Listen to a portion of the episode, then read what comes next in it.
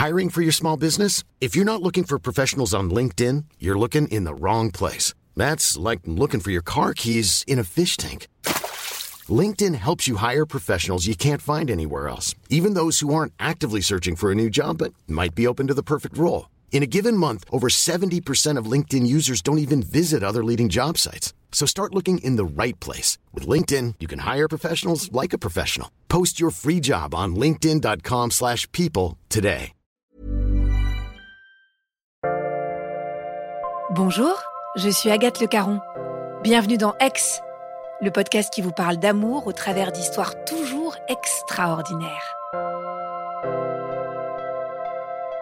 Peut-on être heureux avec quelqu'un qui n'a aucun point commun avec nous? Pas la même éducation, pas les mêmes valeurs, pas la même façon de vivre. Les anciennes générations le disaient souvent à leurs enfants, pour être heureux, marie-toi dans ta rue, marie-toi devant ta porte avec quelqu'un de ta sorte, comme on dit au Québec. Oui, mais voilà, les règles ont besoin d'être confirmées par des exceptions. Et l'exception aujourd'hui, eh ben c'est Caroline.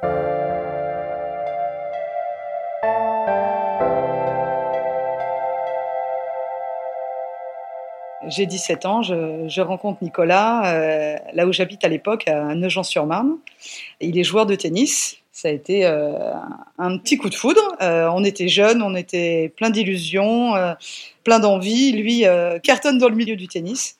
Et moi, je viens d'échouer à mon bac. Je prends une année sabbatique. Tout va assez vite. Je quitte ma maison et on, se met ensemble et on commence notre histoire. Je vis vraiment une super histoire avec lui une histoire d'adolescence, quoi, de début de vie, donc euh, un peu de découverte. Euh, je me cherche euh, dans mon univers professionnel, lui avance dans le sien, et on décide de partir vivre à Marseille parce que lui est, de Marseille. La vie change un petit peu parce que je quitte donc Paris, je quitte mes amis donc pour la première fois, et je recrée une nouvelle vie sur Marseille avec lui. Je trouve un premier job d'attaché de presse, tout se passe bien, on vit ensemble, on fait deux trois appartements, on bouge. Il me demande de, de l'épouser à 26 ans. Donc oui, il s'est passé un peu moins de dix ans. Je lui dis oui, bien sûr, parce que tout, se passait bien. Et on décide de, se marier au mois de décembre 99.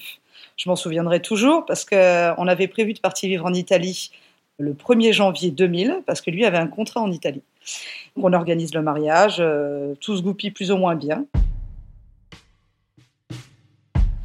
Novembre, euh, ma mère fait un AVC. Ma mère, 45 ans, euh, en pleine santé, euh, un AVC à Paris, donc euh, tout s'écroule. Je remonte sur Paris pour essayer de m'occuper un petit peu d'elle. Nicolas, à l'époque, me dit Bon, bah, on va. que fait-on pour le mariage? Je, ne sais pas, c'est compliqué, on peut pas se marier sans ma mère. il me dit Bon, bah, le problème, c'est que nous partons vivre en Italie, on a besoin de papiers, on a besoin d'être mariés, on a besoin d'officialiser les choses, donc on décide, on se marie à la mairie et on on reportera ultérieurement la date du mariage à l'église. On reviendra en France euh, dans six mois, dans un an, quand ta mère sera prête, quand ta mère sera mieux. Je dis allez, banco, euh, de toute façon, euh, faisons comme ça. Tout était organisé. Donc bon, je quitte ma mère avec son AVC à Paris, c'est déjà pas facile. L'AVC de ma mère aura été un drame, mais ce drame va changer mon destin.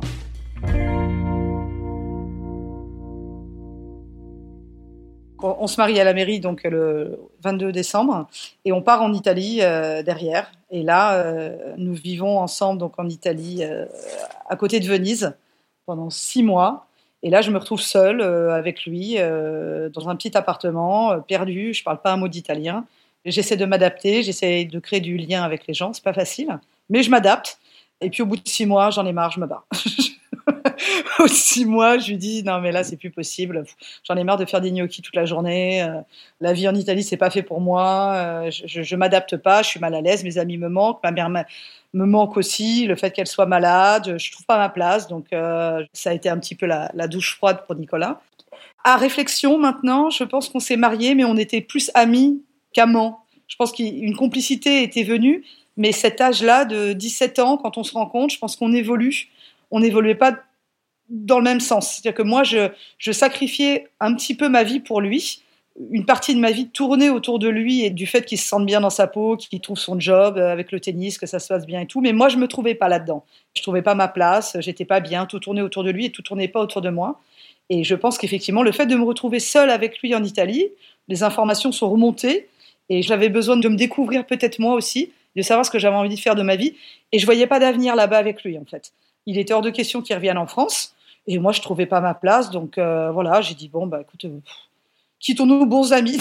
c'est vrai que c'était un petit peu cruel, quoi. Mais, euh, mais ça s'est fait comme ça. Dans ma tête, ça a été cash du jour au lendemain. Et, je suis partie. Et, voilà, je suis, je suis rentrée sur Paris avec mes clics et mes claques, euh, ma valise, mon chat, et euh, je retrouve un job euh, dans la presse. je revois mes anciens amis, du coup, que j'avais pas vu depuis quelques temps. Et puis la vie repart. voilà, je pars au club med, je fais un peu la fête. J'ai une vie un petit peu légère, sympa, assez carriériste. J'organise ma vie vraiment au rythme de mon job. Je suis journaliste en, pour de la presse féminine. Je suis très sociable, je rencontre beaucoup de gens, j'aime bien ce milieu, euh, je m'intéresse beaucoup à la décoration, je commence à faire des papiers dans la décoration, à rencontrer des architectes, c'est un milieu qui me plaît vraiment bien. Et puis étonnamment, je redescends sur Marseille.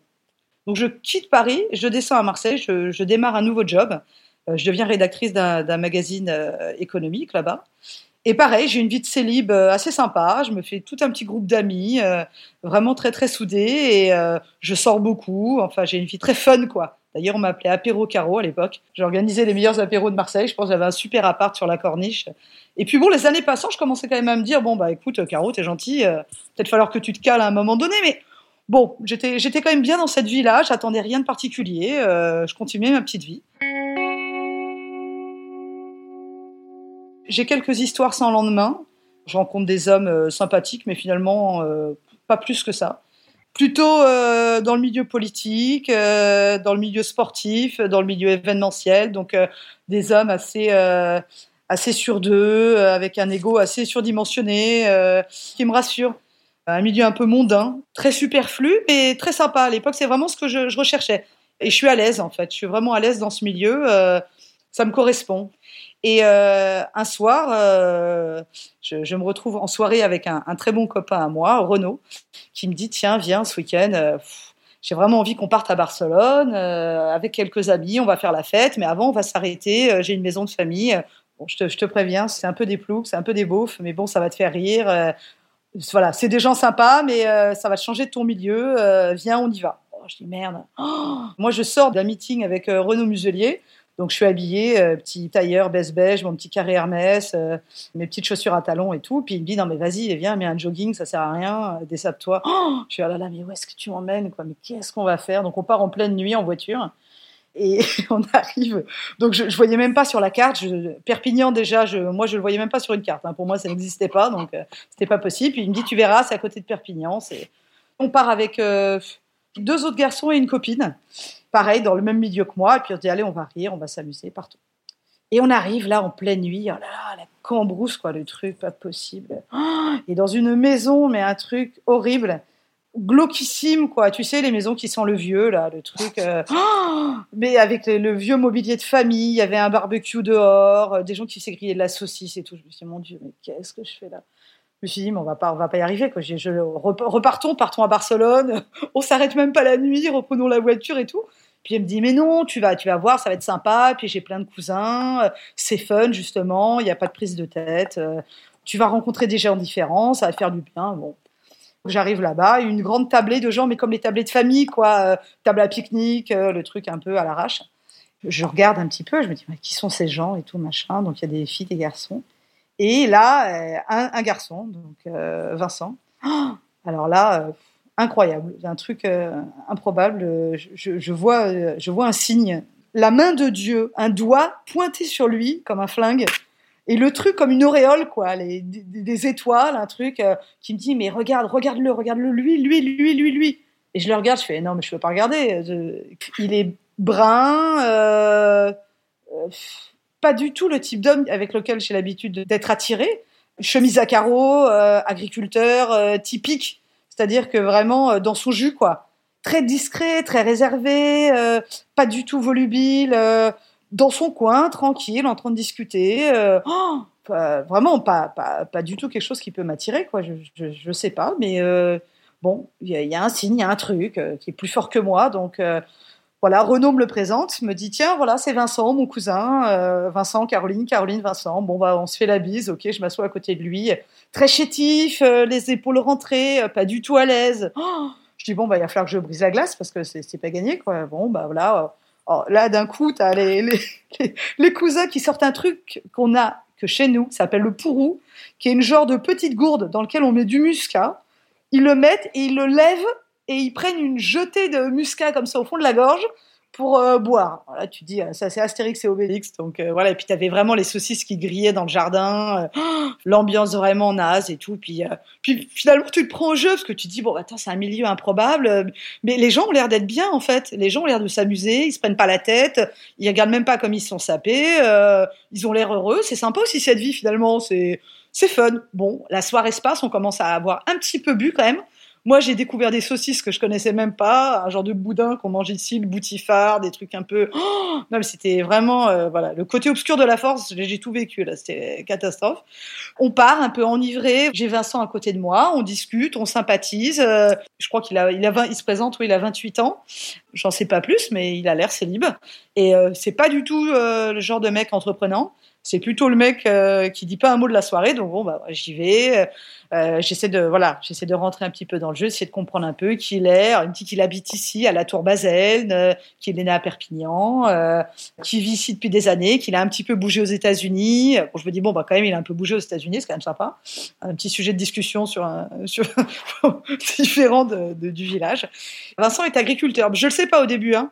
Et puis voilà, et puis bon, on parle de tout, de rien, tout le monde rigole, euh, voilà. Et puis Renaud commence à me dire bon bah là, on va pas terminer la soirée comme ça, allez, on va en boîte de nuit. Je sais quoi, il y a une boîte de nuit ici dans un village, ça, m'inquiète.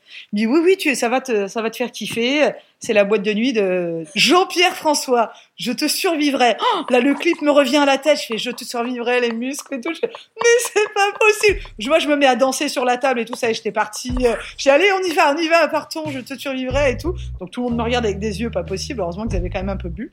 Et donc on arrive dans cette boîte de nuit, mais la boîte de nuit des années 80. Euh, je danse le Mia et tout, la, moquette, la boule à facettes, la, la barre de pole dance et tout. Tout le monde commençait à commander des jeans vodka et tout. Je me suis dit, je suis revenue dans les années. Oh, j'avais, ça y est, j'avais 16 ans, quoi. Je, me suis dit, qu'est-ce qu'on fait là? Et donc là, voilà, bah écoute, euh, on a commencé à danser, ça a été les années 80. Euh, c'était complètement, mais oh, dans un monde, euh, un autre monde. quand j'y repense, non mais c'est un truc de fou. C'était génial, c'était génial, vraiment c'était top. Et puis bon voilà, Vincent et moi on s'est rapprochés. Euh, finalement il y en avait que cinq qui nous avaient suivis en boîte. Donc moi, Vincent et trois cousins, on était cinq dans la boîte de nuit. Puis Vincent et moi on discute et, euh, puis voilà, et puis on se fait un petit bisou comme ça, on sait pas comment ni pourquoi. L'alcool a dû aider probablement.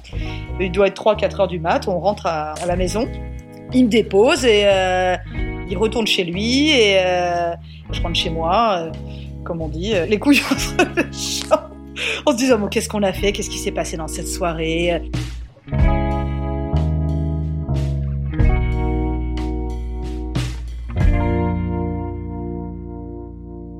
Il y a vraiment quelque chose qui se passe, un vrai déclic, quoi, quelque chose d'assez magique que j'avais jamais ressenti avant, même avec Nicolas. C'était très très surprenant, je maîtrisais plus rien et c'est pas du tout mon habitude de pas maîtriser les choses. Et le lendemain, on se rappelle, on se voit. Il repart, lui, en Bretagne pour euh, la première communion de son filleul. On échange par texto. Il se tape 900 bornes ou 1000 bornes de route, alors que on n'avait déjà pas beaucoup dormi la nuit dernière. Et on se dit, bon, bon on se revoit, on, dès que tu reviens de Bretagne. Moi, en attendant, avec nos amis, on part à Barcelone. On revient le lendemain, et lui revient aussi. Donc, il a fait l'aller-retour vraiment euh, en une journée. Et là, euh, on se retrouve, mais euh, comme si on s'était jamais quitté. C'était presque le truc un peu au ralenti. vraiment, assez, assez surnaturel. on tombe les bras l'un dans l'autre, on s'embrasse et on se dit bon bah voilà, il s'est passé un truc quoi. C'est fort. Il y, a, quelque chose qui est en train de démarrer, mais bon, un peu interloqué aussi. Moi, à Marseille, lui, la Tour Basel voilà, qu'est-ce qui se passe euh, Qu'est-ce qu'on va faire euh, Est-ce qu'on entame une histoire Est-ce qu'on n'entame rien euh, Donc bon, on, est un peu surpris. Moi, je, repars avec mes amis sur, sur Marseille, lui reste ici. Échange par téléphone, texto, tu manques, j'aimerais bien te revoir, on se revoit quand Oui, mais c'est compliqué, machin. Finalement, je décide de revenir, de le retrouver le, le week-end suivant pas pour aller dormir chez lui, hein, bien sûr, hein, en allant dormir chez son cousin qui m'avait laissé les clés de sa maison. Et là, deux jours, bah, j'ai vu le côté obscur de la force, en fait. J'ai vraiment vu le, le, côté village. C'est-à-dire que tu arrives dans un village où bah, tu as deux pèlerins, euh, c'est moche de chez moche, pas du tout euh, ce que j'ai l'habitude de vivre. C'est un peu l'inquiétude. Et je me dis, bon, bah voilà, je vais retrouver Vincent, c'est ça le plus important. Euh, on va partager des moments ensemble. il me dit, bon, bah viens, je t'invite au restaurant. Euh, je dis, super. Il m'amène manger des moules frites. Je dis, bon, d'accord. ça va pas le faire. Donc je dis, mais euh, je, découvre un peu son, village, l'environnement autour. Et là, c'est ouais, un peu, un peu la, douche froide. Je, je, vois pas du tout le côté glam du coin. je, je, suis un peu inquiète. Je suis un peu inquiète sur ça, mais je suis pas du tout freinée parce que parce que je me dis qu'il y a quelque chose d'intéressant euh, dans ce qu'on est en train de, créer euh, dans cette rencontre. Je sens vraiment potentiellement euh, quelque chose de très très fort, de plus fort que tout en fait. Je, je peux pas l'expliquer maintenant, mais tout ce que je voyais était anéanti par le fait qu'il y avait que lui qui pouvait compter.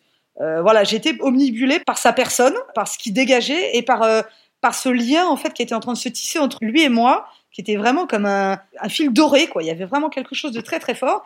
Et quand on se regarde, c'est euh, voilà, c'est il y a rien d'autre autour, quoi. T'as vraiment l'impression on est dans une bulle et le monde pourrait s'écrouler. Euh, on le sent tout de suite. C'est quelque chose de, très très puissant. Donc il me montre sa, maison, euh, catastrophe, un petit truc tout pourri. Il y a même pas de clé à la porte, c'est monstrueux. Donc là, je me dis bon bah ça va être compliqué aussi, peut-être de vivre ça. Le premier week-end, euh, je... on passe la soirée ensemble. Il me redépose chez, son cousin. Et étonnamment, je n'ai pas envie d'en savoir plus pour l'instant. Euh, j'ai juste envie de le découvrir lui, mais le reste me fait un petit peu flipper sur le coup. Je repars sur Marseille. La question commence à, me tarauder. Qu'est-ce qu'on est en train de vivre tous les deux?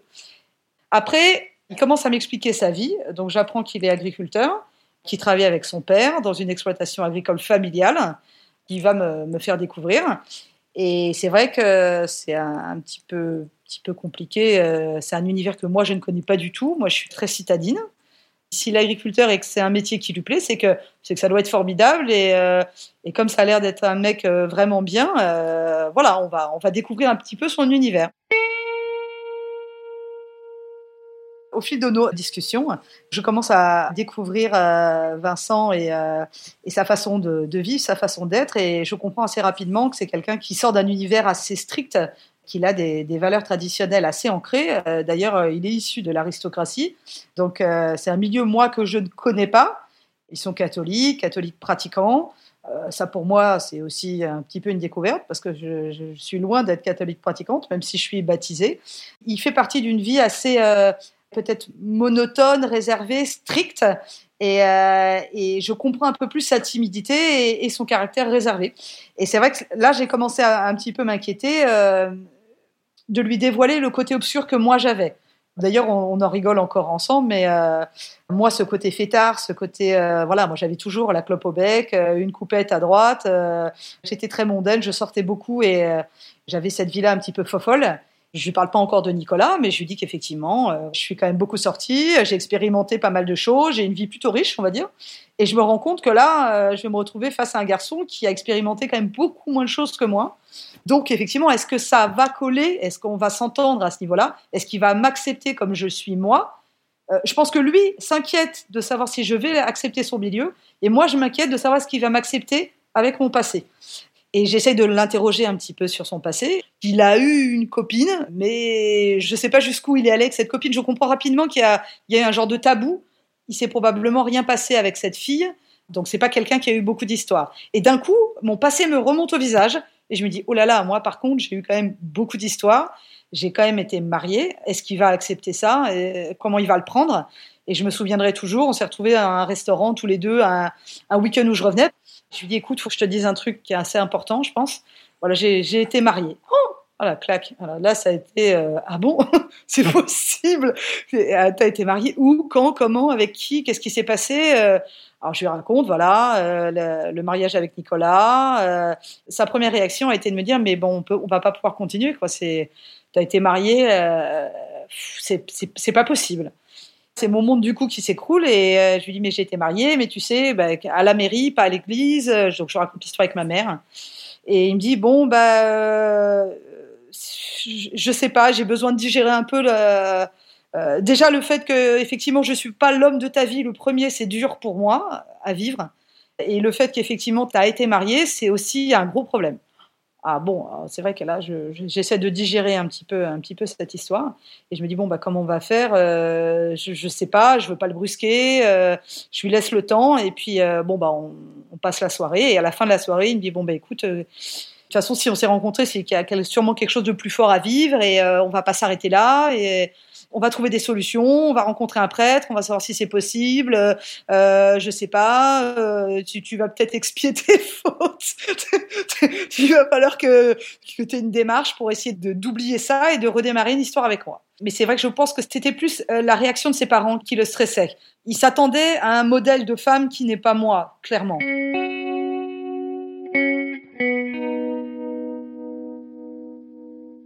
On a fait des allers-retours pendant trois mois.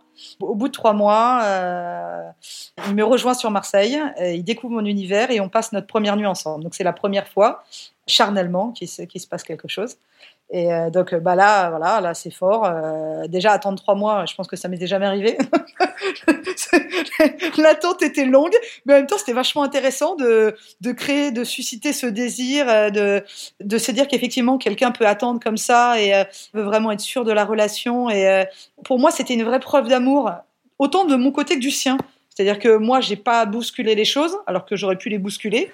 Et j'attendais que lui soit prêt, en fait. J'attendais que ça vienne de lui. Et j'attendais qu'il ait vraiment envie de partager ce moment avec moi. Et c'est une révélation. Voilà, la première fois avec Vincent, c'est c'est comme ma première fois. Euh, c'est vraiment ma vraie première fois, quoi. C'est vraiment quelque chose de, de fort, les étoiles, le machin, le truc, le bidule. Euh, il y a vraiment quelque chose qui se passe qui fait qu'il n'y a plus aucun doute possible. C'est euh, fusionnel, c'est-à-dire que c'est comme si nos corps s'imbriquaient l'un en l'autre mais pas quelque chose de sexuel, je veux dire, c'est euh, c'est quelque chose de c'est de la sensualité. Il y a vraiment quelque chose de sensuel entre lui et moi. C'est comme si nos corps étaient faits l'un pour l'autre. Et ça, tu peux pas lutter malgré euh, malgré euh, les, aléas de la vie et, et, les beaux et les mauvais moments. On est fait l'un pour l'autre. nos corps sont faits l'un pour l'autre. C'était une évidence, quoi. Donc, à partir du moment où ça a été notifié par un acte chardel, tout a commencé à découler très naturellement dès le départ, toute ma vie était calée autour de lui. Ça ne pouvait pas être autrement. C'était voilà, il y avait quelque chose de bien plus fort. Ce doigt de Dieu en fait qui me l'avait montré et qui m'avait signifié c'est lui ne s'était pas trompé quoi. C'était lui et quoi qu'il pourrait se passer, quels obstacles pouvaient venir, tout serait franchissable. S'il il m'acceptait tel que j'étais et si j'acceptais sa vie telle qu'il allait me l'offrir, euh, voilà, on allait partir. Et notre histoire, elle était sur les chapeaux de roue. septembre, euh, je débarque chez lui. On s'est rencontrés en mai, septembre, je débarque chez lui. Je suis tellement dans le love, je suis tellement partie et je suis tellement persuadée que c'est l'homme de ma vie que je n'ai qu'une envie, c'est d'être avec lui. Je quitte tout, je lâche mon job, je lâche ma vie, quoi, en fait. Euh, je dis à mes potes, euh, voilà, j'ai rencontré l'homme de ma vie, c'est un agriculteur, il habite dans la campagne, je pars. Oh, ah la claque, t'es sûr, euh, tu vas revenir, on garde l'appart, nous donne pas ton canapé, on le garde de côté. Enfin bon, c'était la panique. Je dis non non, vous inquiétez pas, je sais ce que je veux, ce que je veux, c'est lui et lui aussi, donc je pars. Donc septembre, je débarque chez lui avec mes petites valises. J'ai vendu mon appart, j'ai vendu toutes mes petites affaires. Et là, bah, une vie à reconstruire je, commence à découvrir un petit peu l'endroit, euh, la tour Basel, euh, donc la campagne. Les premiers temps, je, suis restée vraiment cloîtrée chez lui. C'est-à-dire que je suis pas partie du tout à la découverte du coin. Je nous ai fabriqué un petit cocon douillet. J'ai essayé de refaire sa maison, euh, j'ai d'arranger un petit peu les choses. Euh, voilà, je me suis occupée en fait un petit peu de nous. Il m'en dit pas plus sur sa vie. C'est-à-dire que je sais qu'il travaille dans le coin, mais euh, il me demande pas d'aller visiter son exploitation. Euh, je sais pas comment ça se passe. Euh, je suis vraiment consacrée que sur notre notre notre couple quoi. Et je commence moi à chercher des petites piges à droite à gauche quand même pour essayer de bosser un petit peu. Je me dis voilà, je vais me reconstruire. Euh, je vais pas non plus rester toute la journée à la maison à l'attendre. Euh, voilà, il faut quand même que je, je fasse quelque chose. Puis on construit notre vie un petit peu comme ça. Je rencontre sa mère par inadvertance on est invité à une soirée et euh, il la prévient pas que je suis là, en fait. Euh, on se croise, mais en fait, on n'est pas présenté. Une dame très froide, très, euh, très distante, très pas très avenante en fait. Donc je vais même pas la voir, je, je la calcule pas euh, beaucoup. Et le soir on rentre et, je lui fais part de mon de mon inquiétude en lui disant écoute voilà j'ai quand même croisé ta mère, on s'est pas présenté. Ça, ça, m'inquiète un peu. Euh, je, je, me sens pas super attendue. Euh, donc bon, il me dit non, non, mais t'inquiète pas, je vais te présenter officiellement. Chez nous, ça se fait pas comme ça. Euh, il faut y aller en douceur. Elle sait que j'ai rencontré quelqu'un, euh, mais elle sait pas que t'es là encore. Enfin bon, euh, donc je me dis que c'est quand même un petit peu compliqué cette histoire. C'est-à-dire que sa mère est très, euh, c'est une femme forte. On dit chez eux une femme de devoir. C'est-à-dire c'est quelqu'un qui, tient la famille, qui tient les rênes. Euh, donc il est un petit peu sous sa coupe, quoi. Donc en fait, il a, il a un frère et une sœur, une sœur aînée d'un an plus âgée que lui et un frère de trois ans en dessous. Mais la mère gère tout ça de main de maître. Donc c'est elle qui donne les ordres, c'est elle qui guide. Sur le coup, je ne comprends pas du tout ça. Euh, moi, j'ai des parents qui sont hyper cool, euh, hyper détendus. Euh, c'est pas du tout ce, ce, mode de fonctionnement. Mais je me dis bon, en même temps, notre amour est plus fort. Euh, on s'est choisi, il n'y a pas de raison. Voilà, elle va on, va se rencontrer, ça va bien, ça va bien se faire. Donc là, je, je me métamorphose en fait. Ce qui s'est passé et je m'en rends compte plus tard. Et c'est mes amis qui m'ont raconté ça. Je change de look c'est-à-dire que d'un look un peu euh, un peu coquette bourge, je deviens un peu un look un peu campagne, mais campagne chic quand même, hein, pas campagne euh, bouseux, hein, campagne un peu élégante quand même à la Ralph Lauren, quoi, tu vois, jolie jolie petite chemise, euh, les petites boots, c'est tout qui vont bien et tout machin, truc. Et je maquille moins, euh, je, je fais moins attention à moi, je deviens Caroline nature.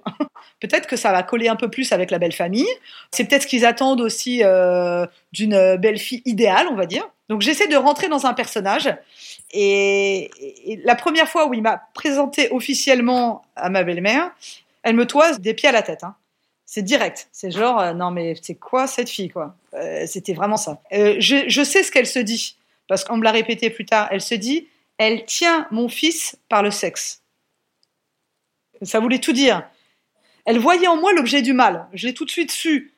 Parce qu'après la première rencontre, elle va voir Vincent et elle lui dit, elle lui dit, attends, cette fille, ça va pas le faire. Elle n'est pas faite pour toi.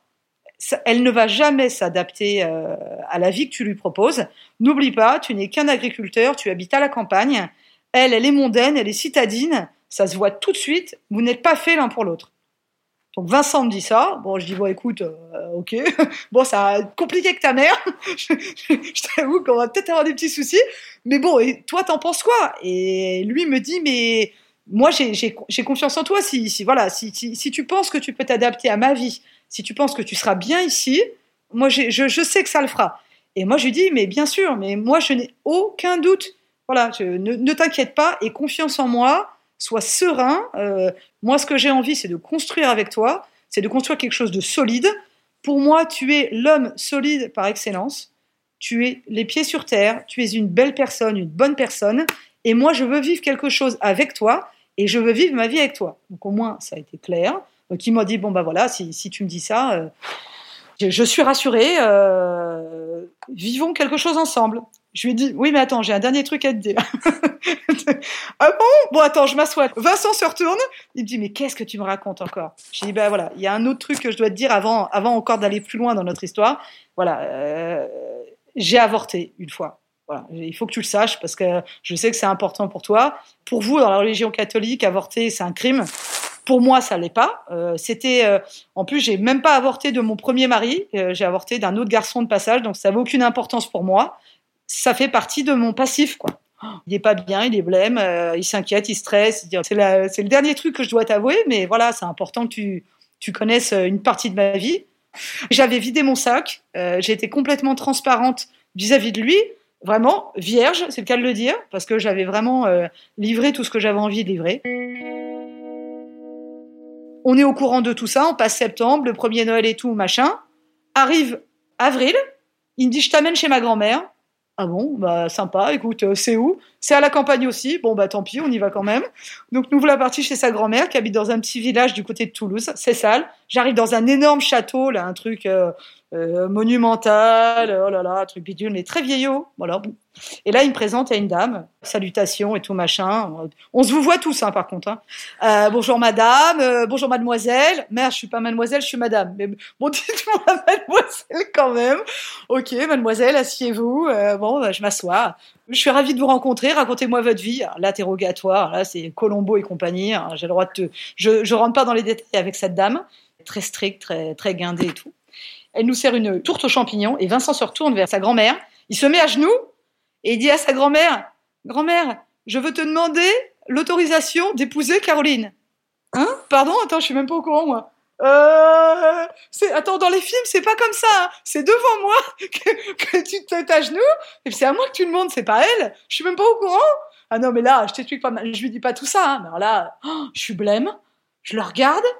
Euh, la grand-mère qui le regarde en disant Mon fils, si tu as décidé que cette personne est bien pour toi, euh, je t'autorise à l'épouser, tu as ma bénédiction. Alors, ah, je vais dire, ça y est, mais où est-ce qu'on habite? Mais qu'est-ce qu'on fait là? Mais, oh, mais, je peux pas filmer cette scène, c'est pas possible. C'est moyenâgeux, c'est je sais pas où on est. Bon, magnifique. Bon, je reprends une part de tourte.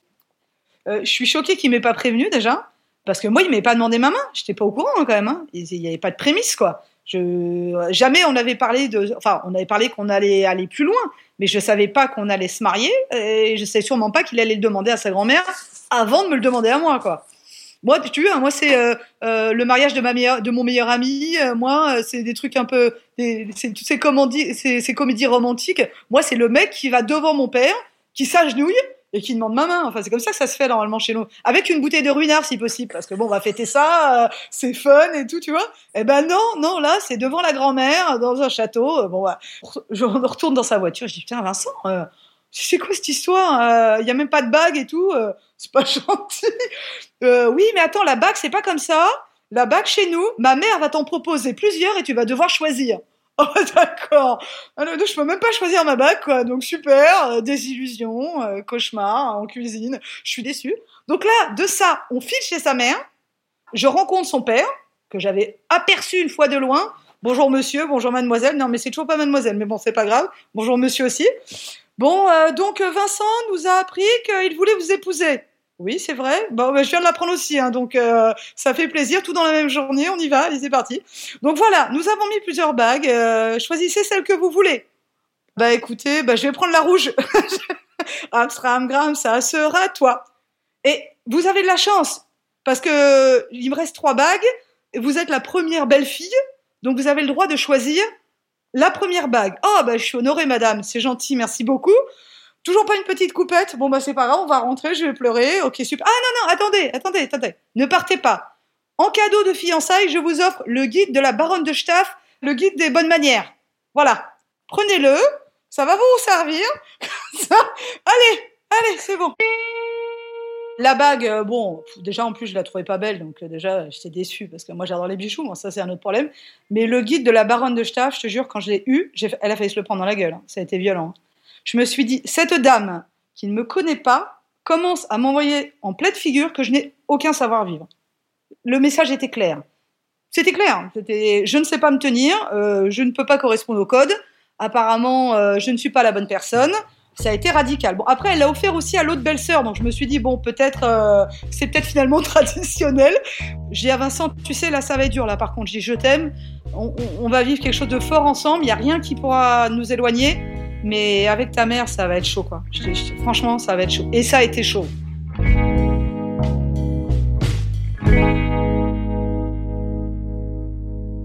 Il a fallu que je lui présente euh, mes parents, bien sûr, pour les fiançailles, qui ont eu lieu euh, assez rapidement. Je crois que c'était un, mois après.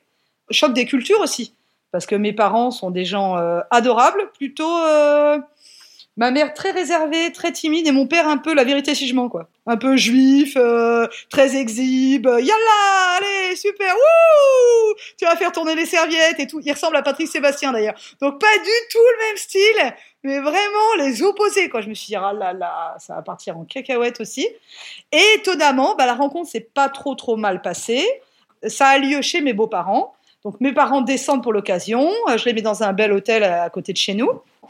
Ma mère très impressionnée parce que ma mère a été euh, abandonnée à la naissance, une vie à la DAS, une vie assez difficile. Elle connaît pas du tout ce milieu qui est très classique, quoi, très traditionnel, tu sais, avec des codes très stricts et tout.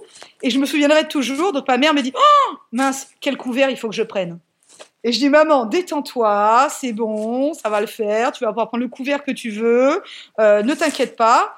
Et le repas se passe. Et effectivement, ma belle-mère a a fait comme avec moi, c'est-à-dire elle a toisé mes parents euh, en regardant tout de suite les défauts, potentiellement, en se disant mince ces gens-là, euh, est-ce qu'ils vont pouvoir s'intégrer dans ma famille, est-ce que je vais pouvoir les présenter, comment ça se passait au mariage, est-ce que je vais pas avoir honte d'eux, enfin c'était clair dans son regard.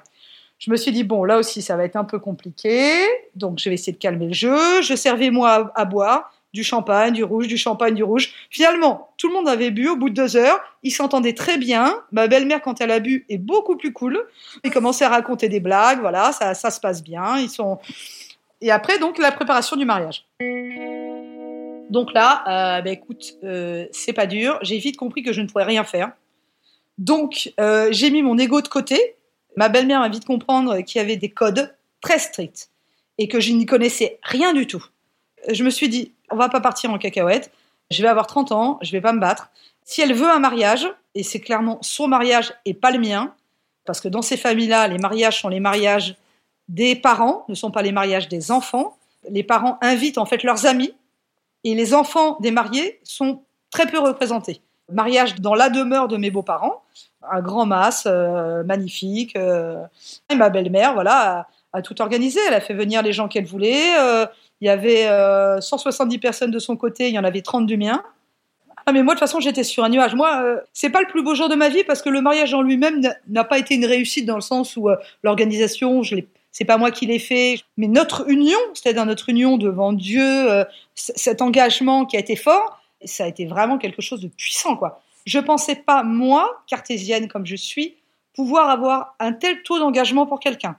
Chaque mot était pesé, c'était vraiment à la vie, à la mort, dans la richesse et dans la pauvreté, euh, dans les épreuves de la vie. Et ces mots, après, au bout de 15 ans, me reviennent régulièrement. C'est là qu'à chaque fois qu'on vit des crises, même on en a vécu plein, ça me raccroche toujours. Parce qu'il faut pas rêver, hein, c'est une épreuve la vie de couple. Il y a tellement d'occasions de vriller, il y a tellement d'occasions de lâcher que c'est une vraie bataille.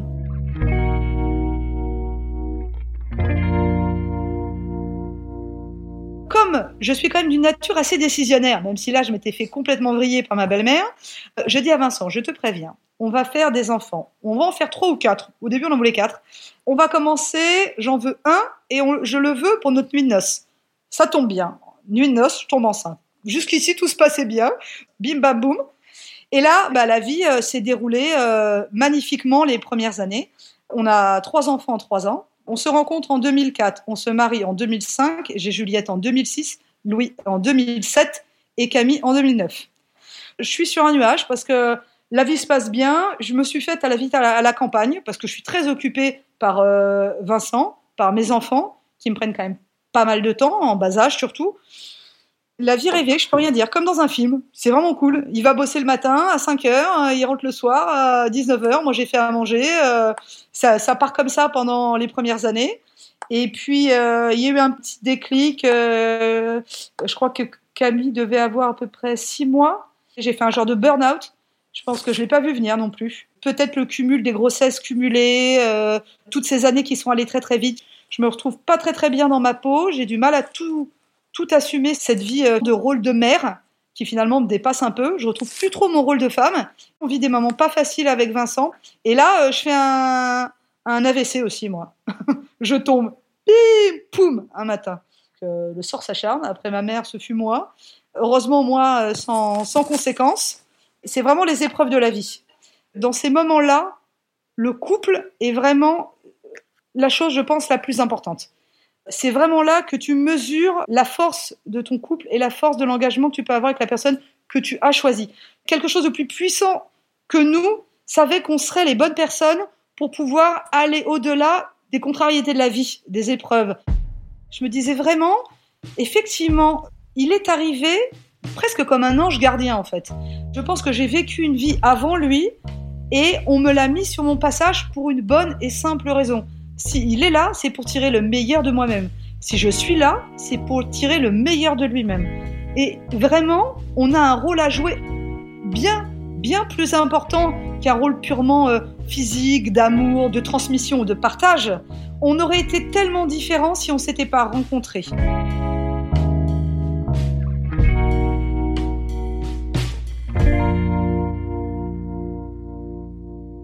Que je suis vraiment un conte de fées pour pas mal de personnes autour de moi. J'ai beaucoup de copines qui me disent mais ton histoire est tellement improbable que si on l'avait pas vécu avec toi, on l'aurait pas cru. Sur la durée et, euh, et, sur les épreuves et sur le fait que ça se renforce d'année en année, j'ai presque l'impression parfois qu'on est un vieux couple qui se retrouve à 90 ans et dit oh ma bonne Jacqueline, si tu savais toutes ces années qu'on a vécues ensemble, ça a été fort et tout, mais on est toujours là, on se regarde dans les yeux et on est toujours, euh, on, on est toujours aussi amoureux, on est toujours là l'un pour l'autre. Vincent, on est là l'un pour l'autre. Après, je, tiens à le dire à tous les auditeurs de ce podcast magnifique, euh, la vie n'est pas un long fleuve tranquille. Quoi. On a eu des hauts et des bas, parfois on ne se parle pas pendant 15 jours. J'ai un caractère, je suis une tête de mule. Lui, comme je lui ai permis de s'affirmer, eh ben, il s'affirme de plus en plus. Donc parfois, il me tient tête comme pas possible et je l'encourage à le faire aussi. Je pense que j'ai été un, un révélateur. Je suis une révélatrice de talent en fait, tu vois. L'amour est dans le pré, c'est mon credo. Je suis la, citadine qui fait révéler les agriculteurs.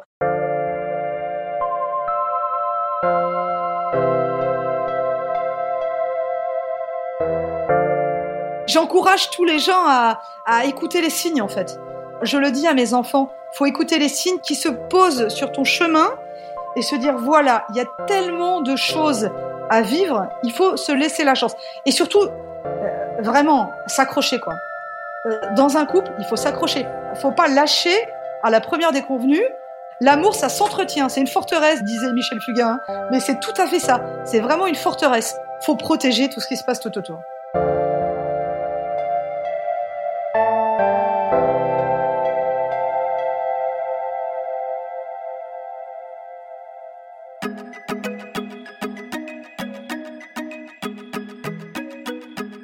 Merci à Clémentine Delagrange qui a réalisé cet épisode et à Alexandre Ferreira qui l'a monté et mis en musique. Si vous l'avez aimé, faites-le savoir. Mettez-nous des étoiles et des commentaires. Merci.